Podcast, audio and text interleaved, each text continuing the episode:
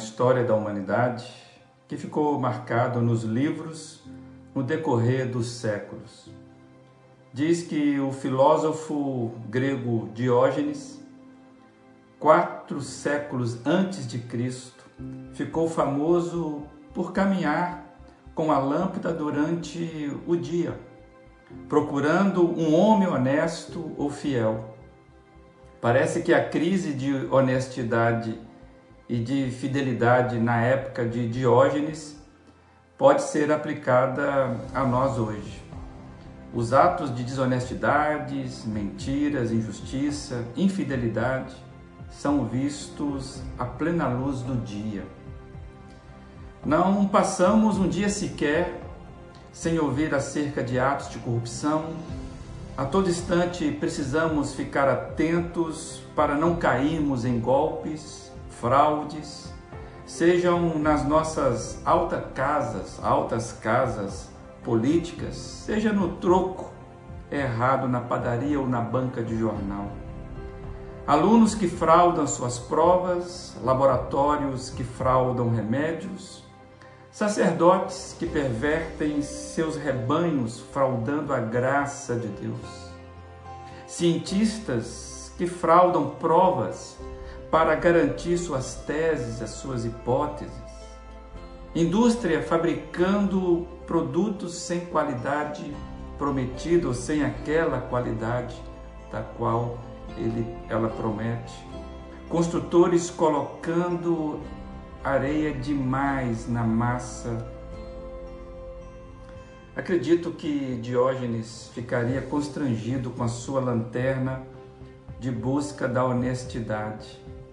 Assim como o nosso Rui Barbosa, que profetizou que chegaria o tempo em que seria vergonhoso ser honesto.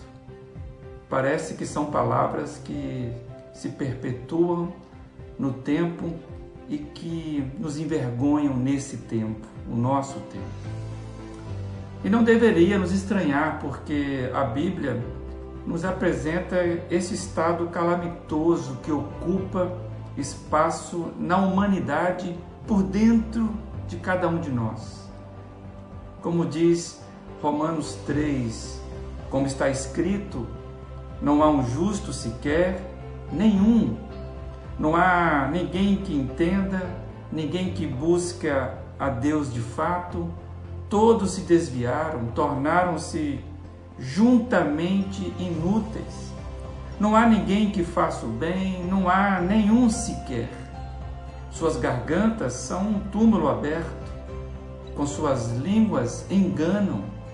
Veneno de serpentes estão, está nos seus lábios suas bocas estão cheias de maldade e amargura. Seus pés são ágeis para derramar sangue. Ruína e desgraça marcam seus caminhos e não conhecem o caminho da paz. Os seus olhos, aos seus olhos é inútil temer a Deus.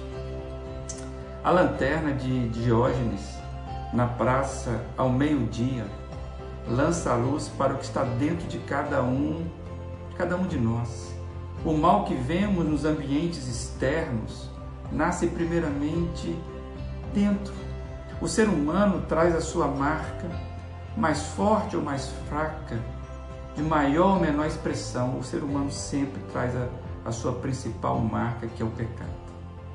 O que a Bíblia nos ajuda a entender é que, mesmo sabendo das nossas inclinações à maldade, não precisamos nos entregar aos caminhos perversos que naturalmente nós iríamos.